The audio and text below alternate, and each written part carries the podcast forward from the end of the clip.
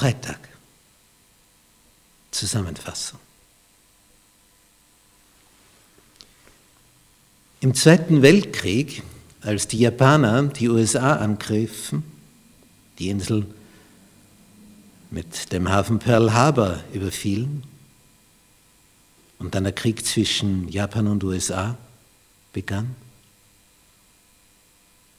dann war es so, dass die Japaner einen Sieg nach dem anderen errangen. Denn sie hatten einen genialen General an der Spitze. Ein Mann, ein Stratege, wie geboren, um Kriege zu gewinnen. Und Japan gewann, gewann, gewann, breitete sich aus im südostasiatischen Raum.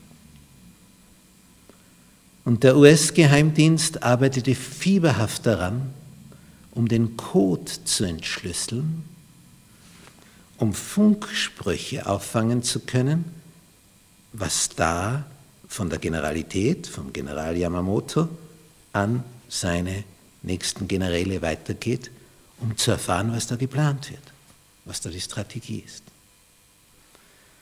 Und die haben lang gearbeitet um den Code zu knacken.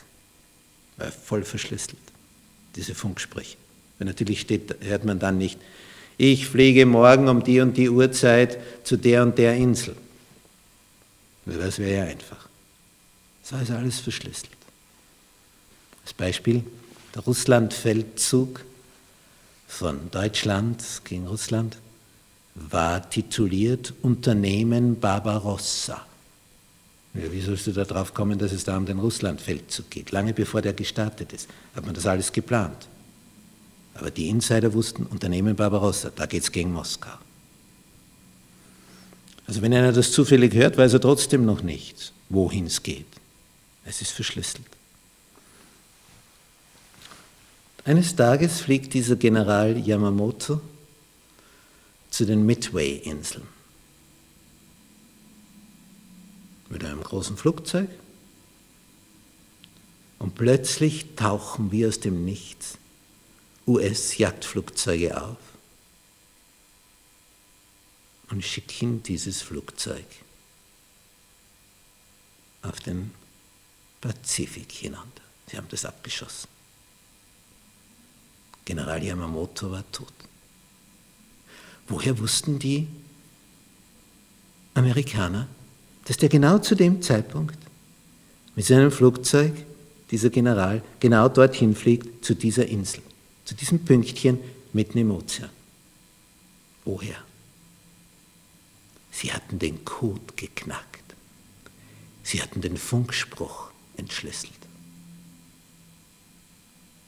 Und hatten den Besten auf der anderen Seite dadurch ausgeschaltet. Das war die Wende im Zweiten Weltkrieg zwischen Japan und USA.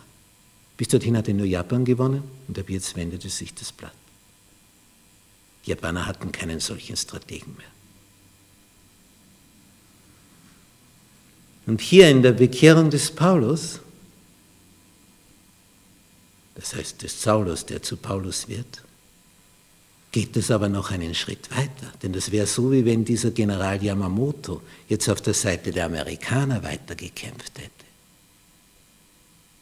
Das war nämlich die Bekehrung des Saulus zum Paulus.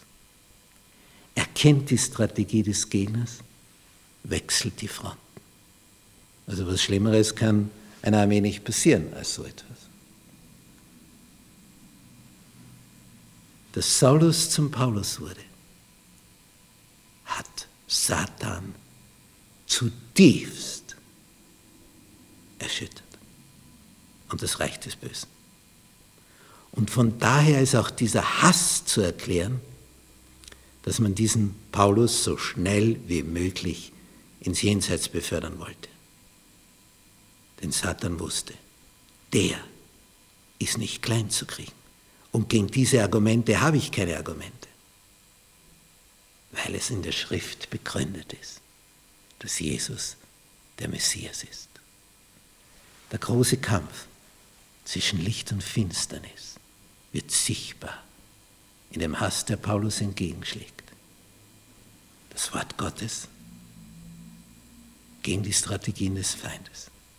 Und das Wort Gottes ist das Sieger. Vertraust du diesem Wort unbedingt? Dann wirst du gesegnet sein. Amen.